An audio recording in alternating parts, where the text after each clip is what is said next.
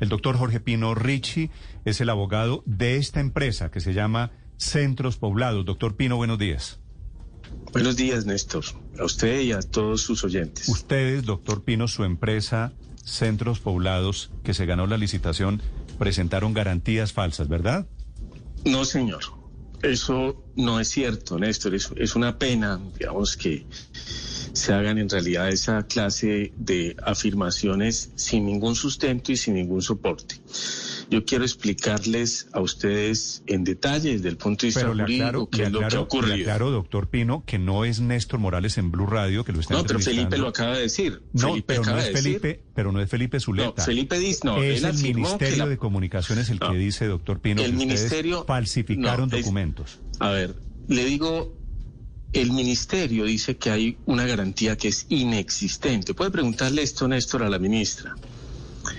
Por, por una sencilla razón. Es que en nuestro país la competencia para declarar que un documento es falso la tienen los jueces de la República.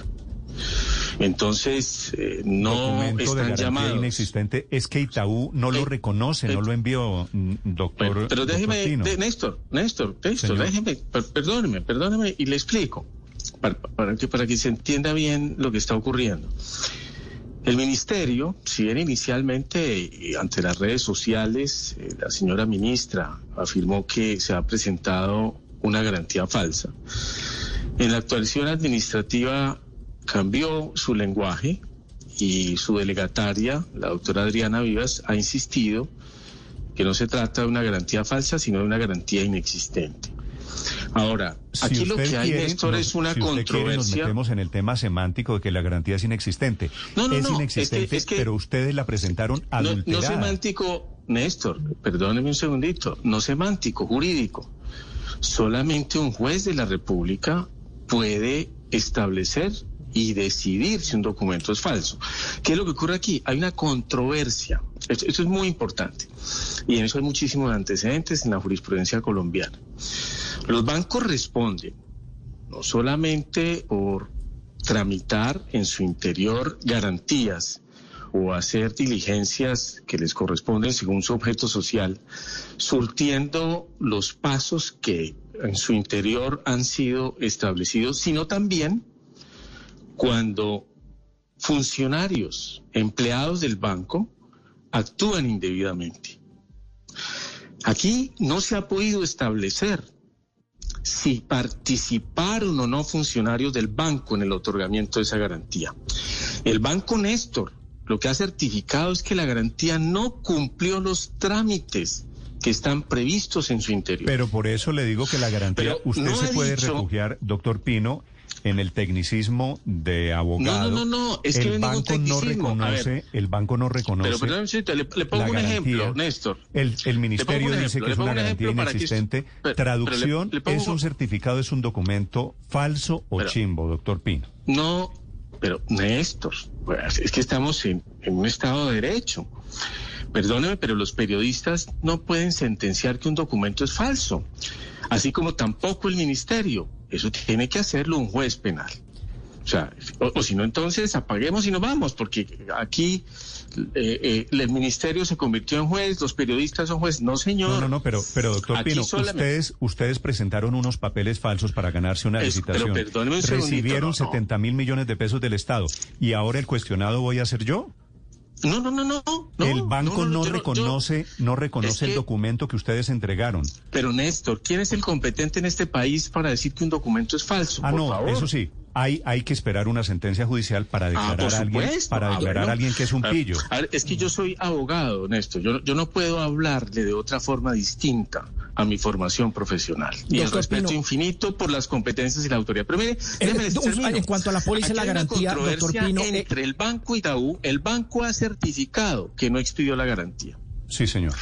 Quienes intermediaron la garantía y por la cual se pagaron dos mil millones de pesos, decía yo en estos días a unos periodistas, eh, vi yo recientemente que eh, entregan certificados de vacunación adulterados en algunas papelerías en el centro de Bogotá por 100 mil pesos, bueno, hasta con la firma del presidente de la República y con el sello del Palacio de Nariz, certificados, han hecho por 100 mil pesos. A ver, la unión temporal pagó más de 2.100 millones de pesos por esa garantía. Pero se la pagó aquí el doctor Pino, un tramitador, a un comisionista. ¿Quién paga, perdón, déjeme, déjeme terminar, por favor. ¿Quién paga 2.100 millones de pesos si sabe que es, va a aportar un documento falso. Eso demuestra claramente que la unión temporal, ¿a quién le pagaron esa plata? A los intermediarios, ¿Quién? a la sociedad RAVE, corredores de seguros y al señor Jorge Molina. A ellos se les pagaron los más de 2.100 millones de pesos por esa garantía. Entonces, nadie paga todo ese dinero por un documento falso. Por eso la unión temporal ha actuado de buena fe. Entonces, aquí, ¿qué es lo que hay, Néstor? Hay una controversia. El banco certifica que la garantía no surtió el trámite en su interior. Y quienes entregaron la garantía a la unión temporal manifiestan que sí fue entregado, recibida por funcionarios del banco. Entonces, habrá que esperar a las investigaciones. Por eso la Unión Temporal formuló la denuncia penal. Y estamos pidiéndole al señor fiscal general de la Nación que con prontitud se llegue a fondo.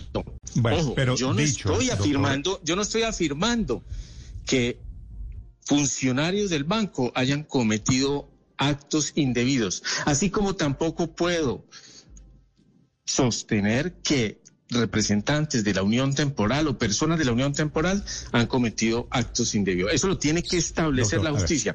Simplemente hay dos opiniones. Por una parte, el banco dice que no expidió la garantía y hay otros particulares que dicen que sí la expidió. Entonces, esa es una controversia. Estamos, estamos, en, esta, en esta controversia. ¿A usted le parece que el certificado todavía no es objeto de una decisión judicial? A mí me parece que es una sospecha inaceptable que un contratista presente un documento no reconocido por el banco.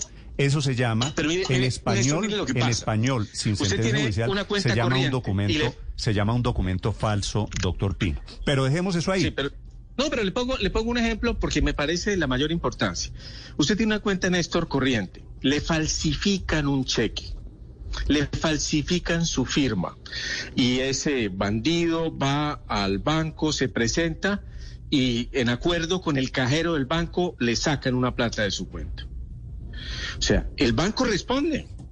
Así no haya surtido el trámite interno del banco, si no se haya que ustedes utilizaron, pero es que la parte que se le olvida decir a usted, doctor Pino, es que utilizaron un papel falso que no reconoce el banco, una garantía falsa para ganarse para ganarse una licitación.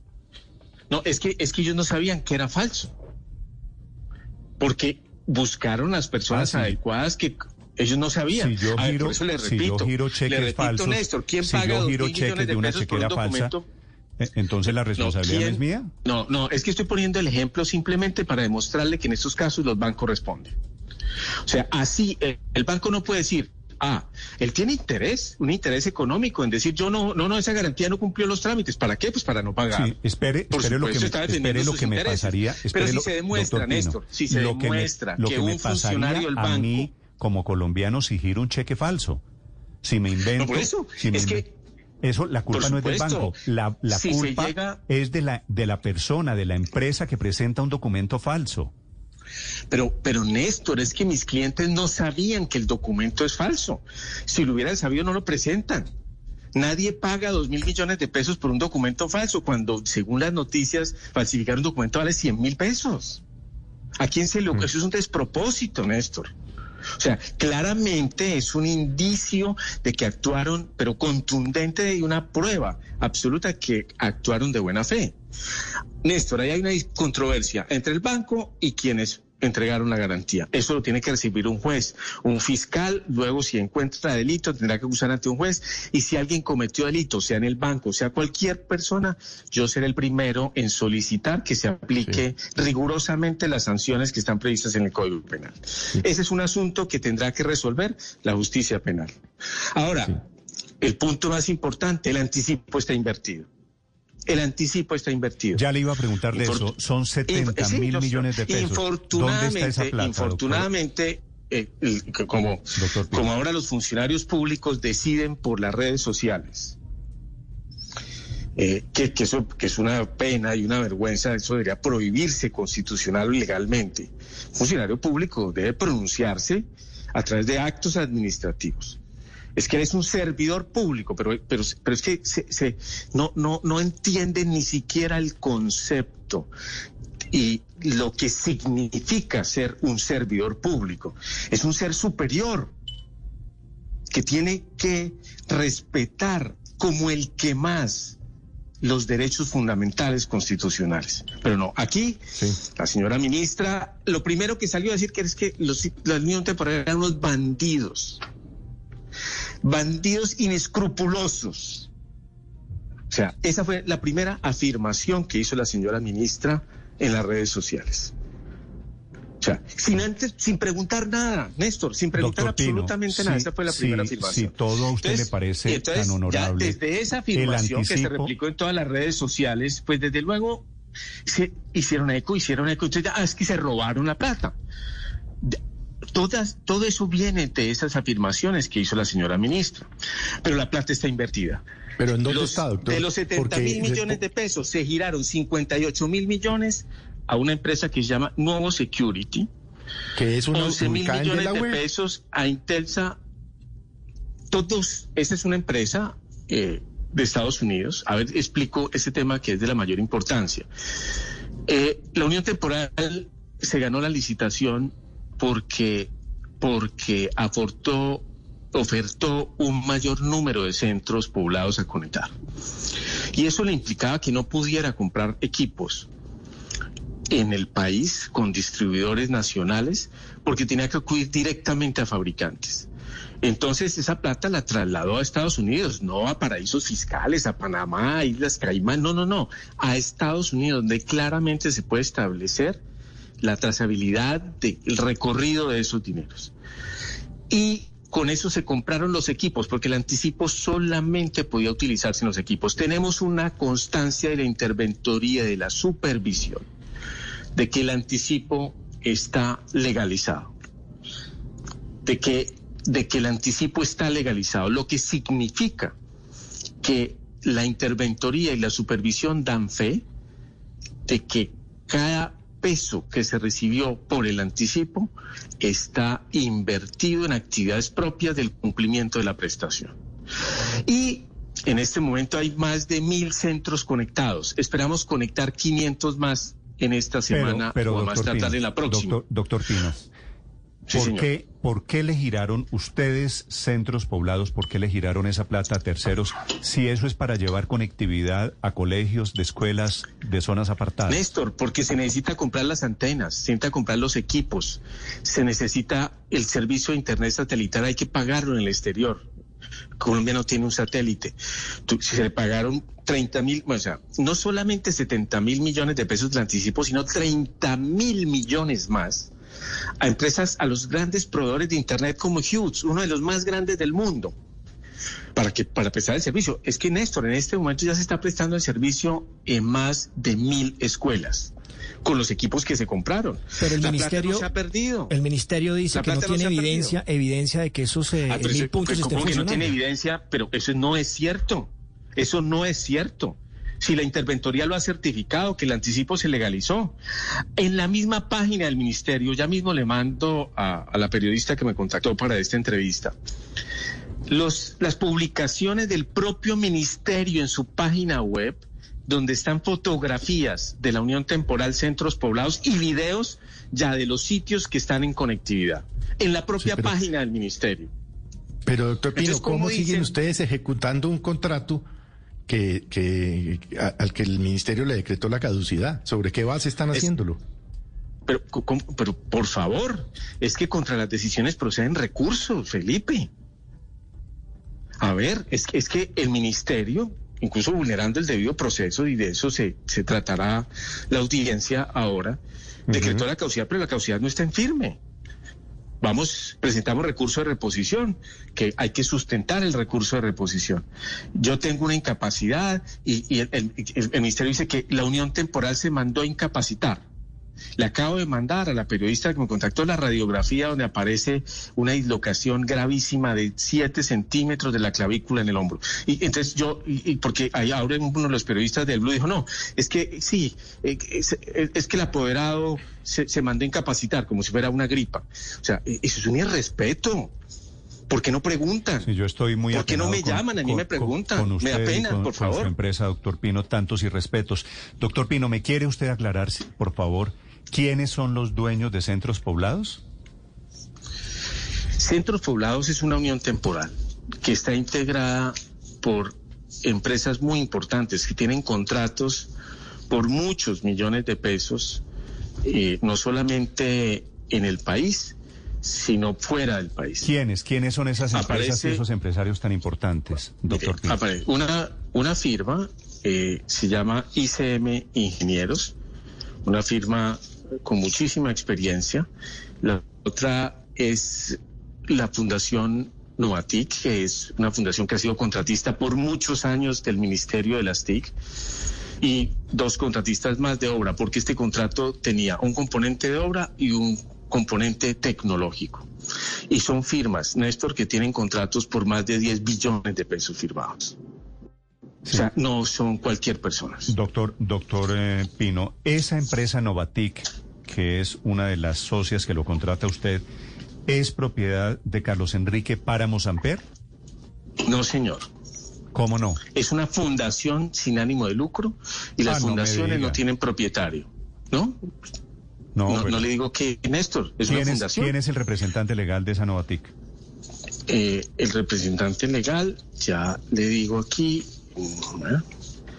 creo que es, no, no lo tengo aquí, perdóneme un segundo. El representante de la Unión Temporal es Luis Fernando Duque, pero en Novatic aquí no lo tengo en este momento, Néstor. Pero, pero es una fundación, no hay socios y es un contratista importante del, Ministerio de las Tecnologías y la Información, o sea, eh, eh, no es un aparecido en el sector, ya prestando servicios hace muchísimos años, principalmente en la costa. Sí. La costa caribe. principalmente en Barranquilla, en donde tiene unos vínculos, unos vínculos políticos, ¿no? Eso es lo que usted dice, Néstor. A mí esas cosas no me constan. Yo nunca he sido político.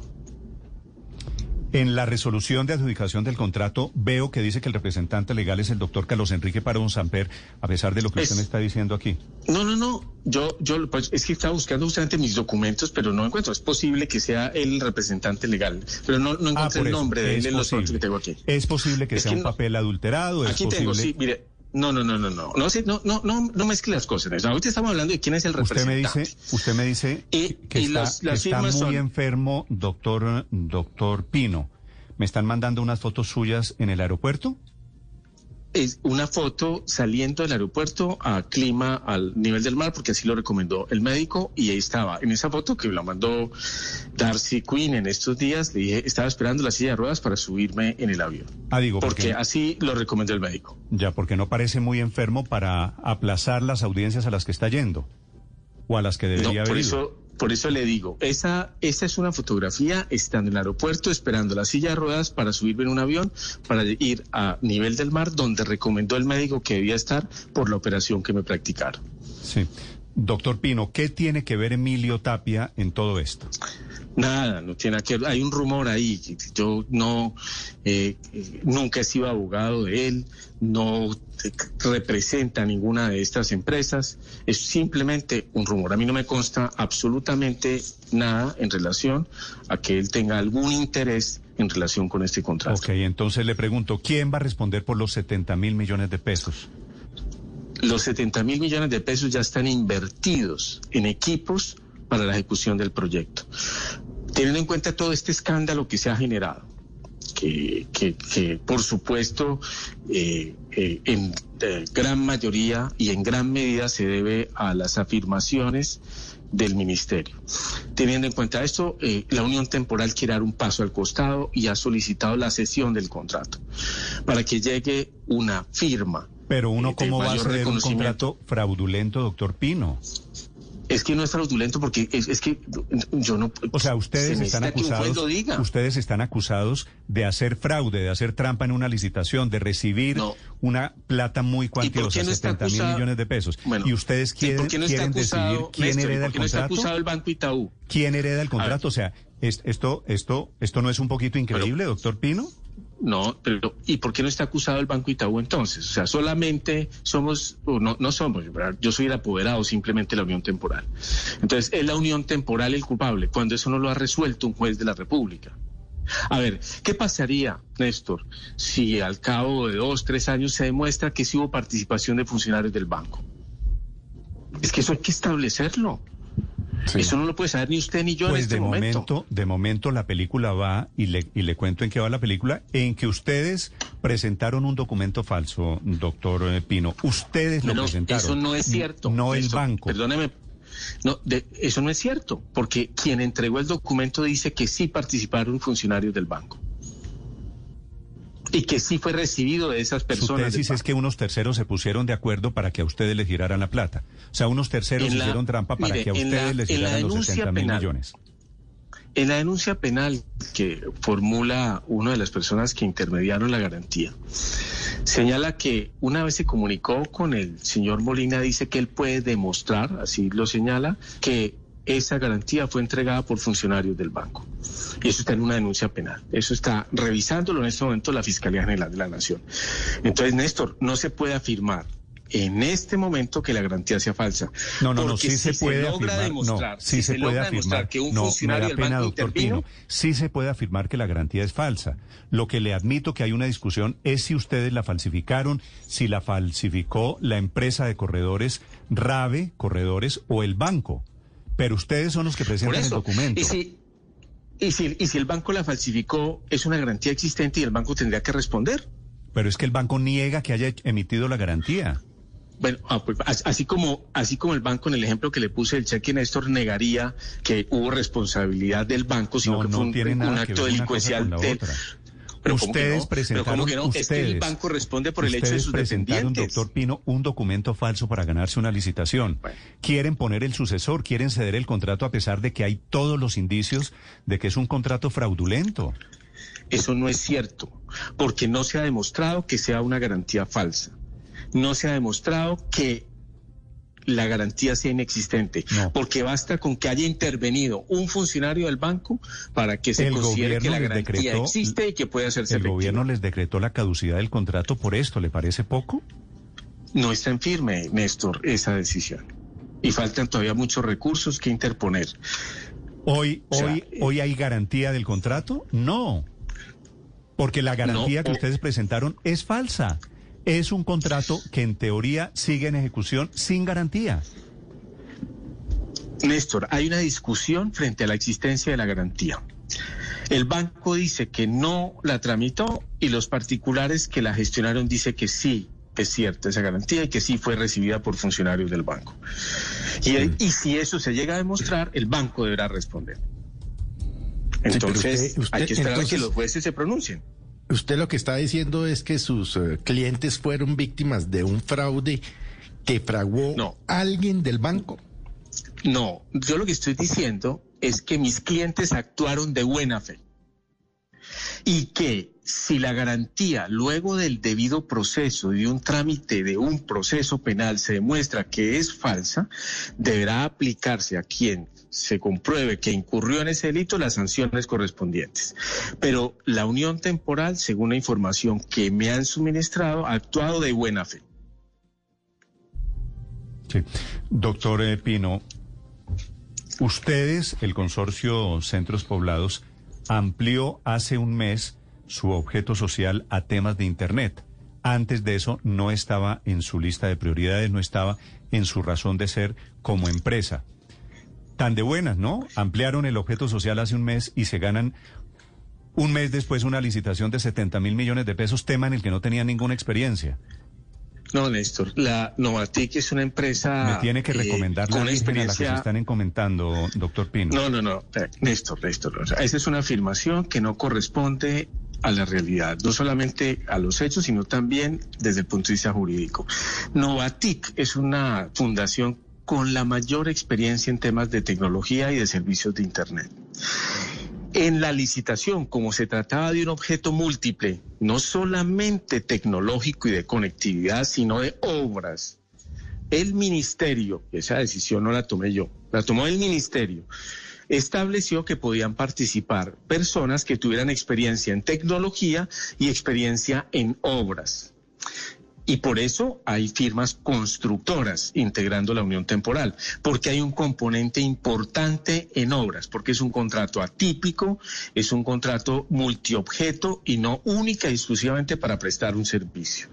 Entonces, esa fue la razón por la que concurrieron al proceso, no solamente en este caso de la unión temporal, sino otras empresas en las que había empresas con experiencia en servicios de Internet y también constructores. Y para finalizar, en nuestro ordenamiento jurídico, las SAS, las SAS, las sociedades por acciones simplificadas, no tienen limitación a lo que hayan referido en el objeto. Pueden realizar cualquier actividad que sea lícita. Y así se permitió en esta licitación. O de lo contrario, hubiese Ah, no, no, no, pero, que no hay duda que lo podían hacer, lo hicieron. Aquí tengo la asamblea eh, en la ciudad de Bogotá, siendo las 10 m del día tal, se, se reunieron en las oficinas de ICM Ingenieros ubicada tal para cambiar el objeto social, ¿de acuerdo? Podían hacerlo, lo cambiaron, ¿sí? Digo, a mí me llama la atención. Se necesita experiencia en obra. ¿Mm? Se necesita experiencia en obra. Sí, pero Por eso cero, cero experiencia en, temas digitales y 100% de experiencia en obras. Por eso le repito, Néstor, es que el contrato tiene varios objetos. El componente más grande es obra. Una vez instalados todos los equipos, que eso es todo componente de obra, se presta el servicio, que eso ya es prácticamente automático. Lo hacen unas máquinas que simplemente se enchufan y, y funcionan. Pero todo el componente de atrás es obra. Por eso ICM participó. Señor Pino, pero es que permítame devolverme un poquito a lo de la póliza y después eh, volverle a preguntar sobre el tema de cómo fue que ganaron. Pero ¿cómo nos va usted a decir, cómo va a tratar usted de insinuar que el que actuó corruptamente fue un funcionario del banco cuando cualquier persona que nos está escuchando en este momento sabe que cuando uno va a hacer algún trámite en el banco, son trámites que uno conoce bien cómo son los procedimientos y si se estarían saltando algún procedimiento, pues para uno como ciudadano debe ser claro y más aún para una empresa como la que usted representa, que se estaba ganando un contrato de un billón de pesos. Si los abogados de la empresa no sabían que algo indebido se estaba haciendo en el banco en el supuesto que usted plantea, pues entonces estaban mal de, abogados. ¿Cómo nos va a tratar de insinuar? eso no es cierto. ¿Cómo, ¿Cómo se explica que los engañen? Es decir, porque usted está tratando de decir es que pudieron habernos engañado en el banco. ¿Cómo los van a engañar? Es decir, entonces les faltan calidades a ustedes. Eso? Es, una afirmación, una afirmación con todo respeto, por supuesto, y consideración que le tengo, pero es una información incorrecta, porque cuando se trata de adquirir una póliza de compañía de seguros o una garantía, existen en el mercado intermediarios. Eh, ustedes nunca habrán visto la póliza que tienen en su vehículo, habrán ido a reunirse con la aseguradora. Hay un corredor de seguros que lo llama y le recuerda que la póliza está por vencerse y es a él a quien le pagan. Nunca habrá ido a la empresa de seguros a recibir la póliza.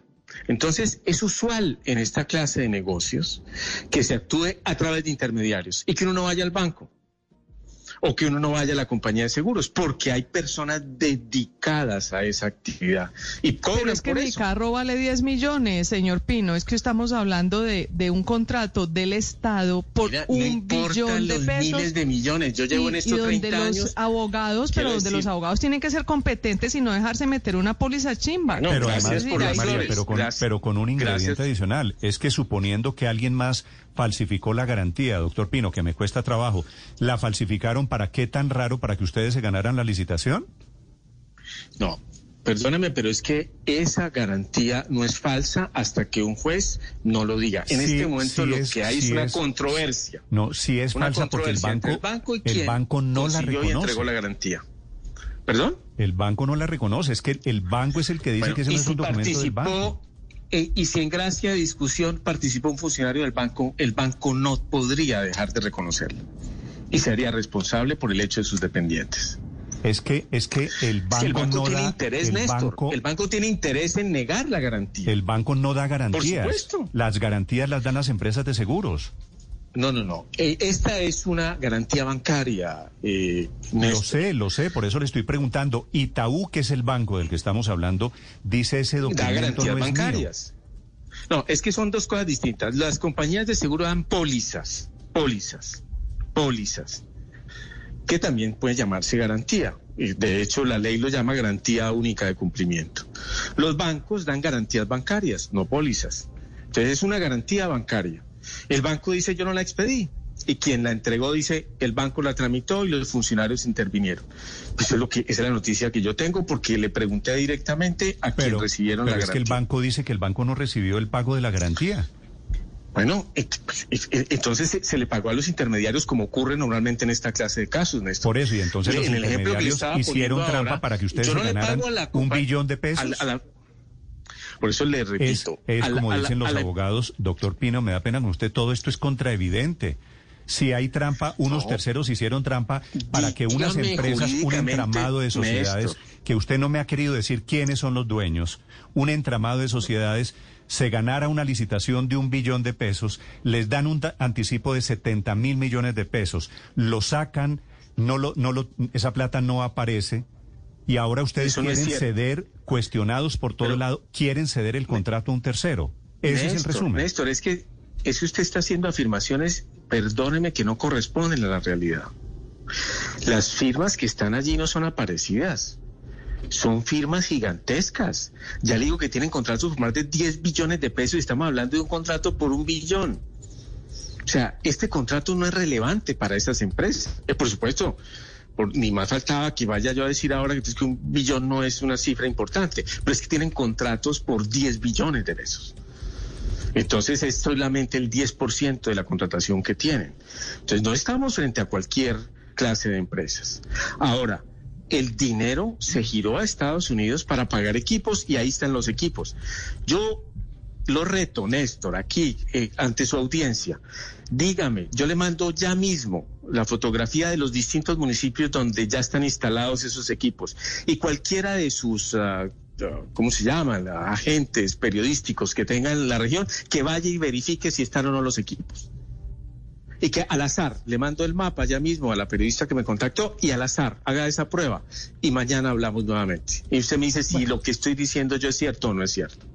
Sí, pero es que el reto, el reto es al revés. A una empresa que maneja dineros públicos, lo reto, doctor Pino, a que hagan bien, a que presenten documentos verdaderos. Ah, no, es que se actuó correctamente, yo no, Yo, normalmente, no, soy quien para aceptarle retos a usted. Lo que sé es que el interventor del contrato no les ha aprobado a ustedes ninguna obra, ningún colegio. Ustedes han incumplido, doctor Pino, no yo. Bueno. Bueno, y tenemos una certificación de la interventoría en el sentido de que el anticipo fue legalizado y se le envió a la Contraloría. No, no, no, el anticipo puede haber sido legalizado. pero, pero le digo yo, le digo yo, el interventor, están instalados. el interventor no les ha aprobado ninguna obra. Eso no le mereció ningún comentario, ¿no? Quiere decir incumplimiento. No, le parece, entonces, ¿por qué autorizó no solamente el desembolso de los 70 mil millones, sino luego el desembolso de 25 mil millones más, que el ministerio retuvo, pero autorizó el interventor? La única manera para hacerlo es que la unión temporal estaba cumpliendo con sus obligaciones. Sí, señor Pino, supongamos que hubiera actuado corruptamente el funcionario del Banco Itaú que tenía que expedir la póliza o las pólizas, porque creo que al final fueron tres. Supongamos que el funcionario del banco haya sido el corrupto. No se dieron cuenta de que había una irregularidad los jefes de ese funcionario dentro del banco, ni se dieron cuenta tampoco los de la empresa CES Colombia, que era la encargada de revisar todo el tema de documentos, ni tampoco se dieron cuenta los intermediados de esas garantías, es decir, el señor Jorge Molina de Rabe Seguros. Digo, ¿nadie se dio cuenta entonces nunca de nada? Pues eso es, eso es increíble. Por eso es que a mí me parece que esa garantía eh, eh, no es falsa. Porque esa garantía, esa garantía fue revisada por los distintos proponentes en la licitación que es el oficio al que nos dedicamos los abogados que trabajamos en tema de contratación pública, ir a examinar con lupa, con el mayor detalle, las ofertas de los demás proponentes para descalificarlas. Entonces fue, fue evaluada por el equipo jurídico de 10 firmas.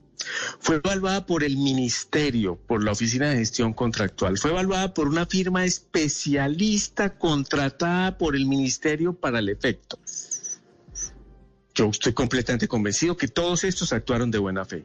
Pero lo que se dice ahora aquí es que los que actuaron de mala fe fueron mis clientes, la unión temporal. Pero eso se le pasó a todo el mundo, si llega a ser falsa. No, mis clientes también actuaron de buena fe. ¿Cómo es posible que actúe de buena fe el banco? ¿Cómo es posible que actúe de buena fe el ministerio? ¿Cómo es posible que actúe de buena fe la interventoría? O sea, etcétera. Doctor Pino. Es que eso es lo que se debe establecer en un proceso penal. Doctor Pino, ¿quién es, quién es Jorge Alfonso Molina? Porque no, sé si simplemente sea un intermediario para poder sacar una Según la denuncia, a ver, Rave, compañía de seguros, eh, fue eh, quien recomendó, así lo señala en la denuncia penal que formuló ante la Fiscalía, es una persona natural que tiene grandes negocios, yo no lo conozco, yo no lo conozco, estoy repitiendo lo que leí en esa denuncia penal, porque Rabe eh, en averiguación presentó o puso en conocimiento de la Fiscalía estos hechos, y entonces señala en esa denuncia que es una persona natural que tiene un grupo de empresas importante, que ha hecho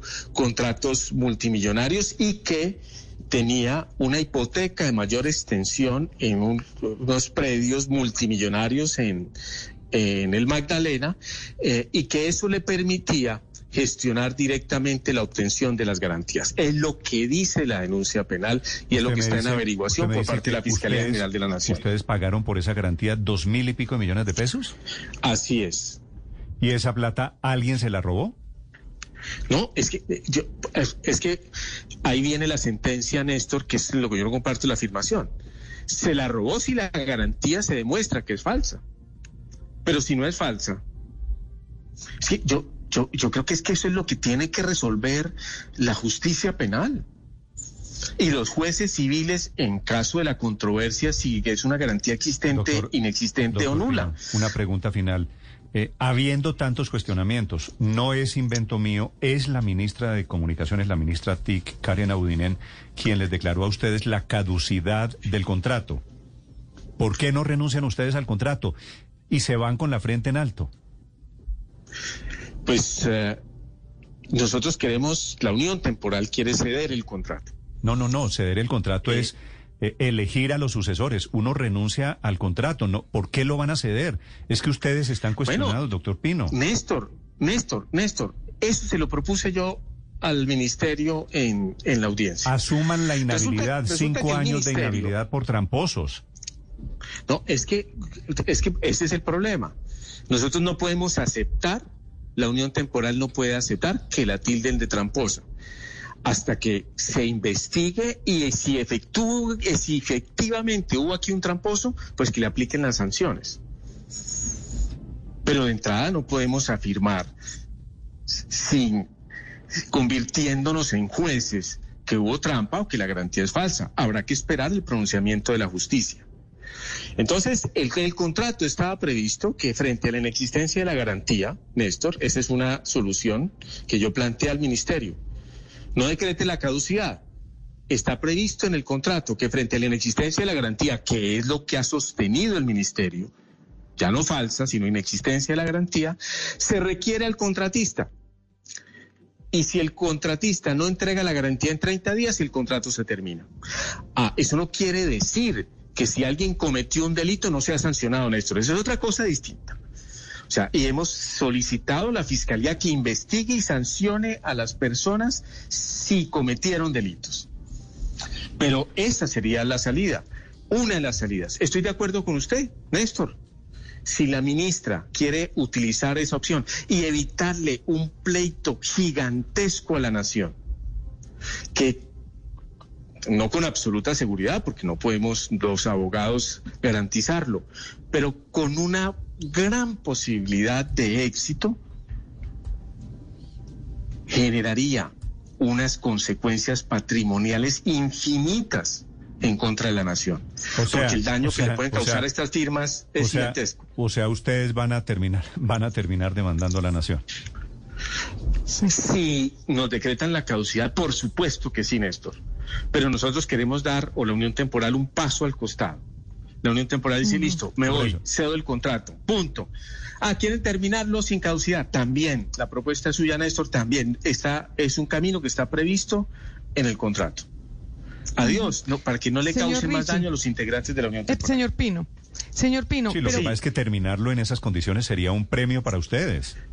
Bueno, es que usted lo sugirió, Néstor. Usted es el que dice, usted fue el que propuso eso ahora.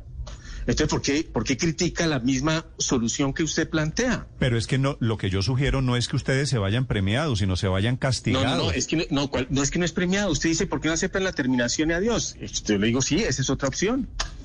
Pero usted propone esa solución y al mismo y al paso, cuando yo le respondo afirmativamente, entonces la critica, Néstor. O sea, o sea, eh, esto es aquí no tengo fórmula.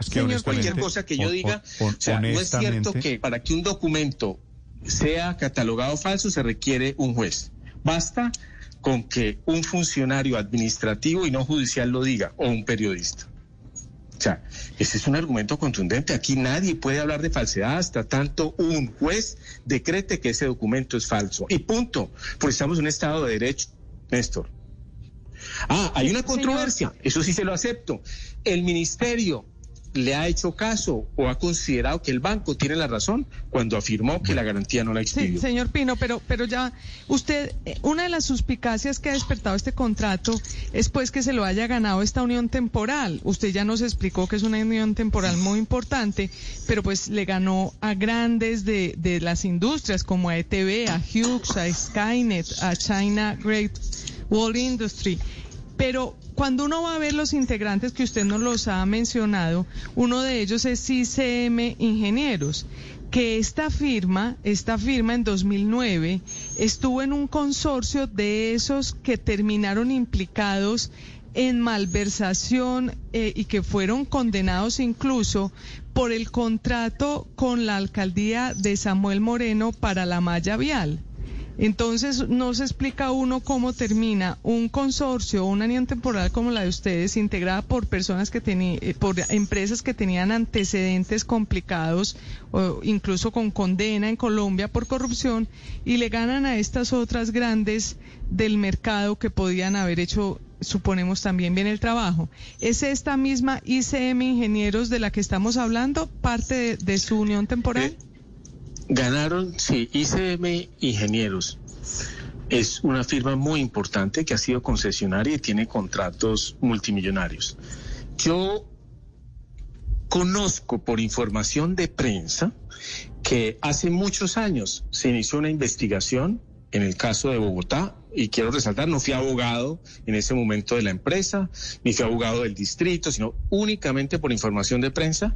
Entiendo que la Fiscalía General de la Nación investigó rigurosamente esa empresa y llegó a unos acuerdos con unas personas que eran asesores de esa empresa, pero la empresa, la persona jurídica, no sufrió ninguna inhabilidad y fue investigada en el más mínimo detalle según lo reportaron los medios periodísticos de la época.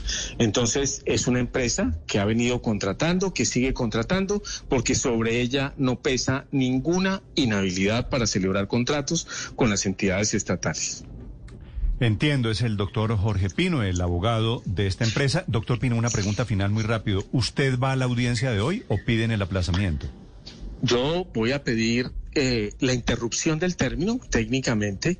Eh, voy a presentarme y voy a mostrarle, le acabo de mandar a su periodista la radiografía para que por favor eh, que, la, revise usted y, se dé cuenta si se trata simplemente de una gripa. En, en, la media hora que llevamos hablando aquí, que es lo mismo que pide una audiencia, lo he notado más bien sanito. Pero, pero por supuesto que sí, porque puedo hablar. Lo que pasa es que no ¿Y si puede hablar aquí, ¿por qué no va a la audiencia? Ah, porque es que necesito escribir todos los argumentos y necesito las dos manos, Néstor, y para revisar los documentos necesito, y tengo una mano inmovilizada completamente por un mes. Entonces no puedo mover una mano porque porque me pusieron unos tornillos en la clavícula y no la puedo mover. Puedo hablar y hasta gritar sin ningún problema pero no he podido revisar. Tengo dificultades para dormir porque tengo que dormir en una sola postura y eso me ha generado dificultades de concentración. Entonces, no, estoy, es que, a ver, los médicos lo certificaron. Eso no es un invento. Eso no es un invento. Vale. doctor, por supuesto doctor Pino, le deseo que se mejore primero que todo. Gracias por estos minutos. Bueno, Néstor, aquí siempre a la orden, siempre a la orden.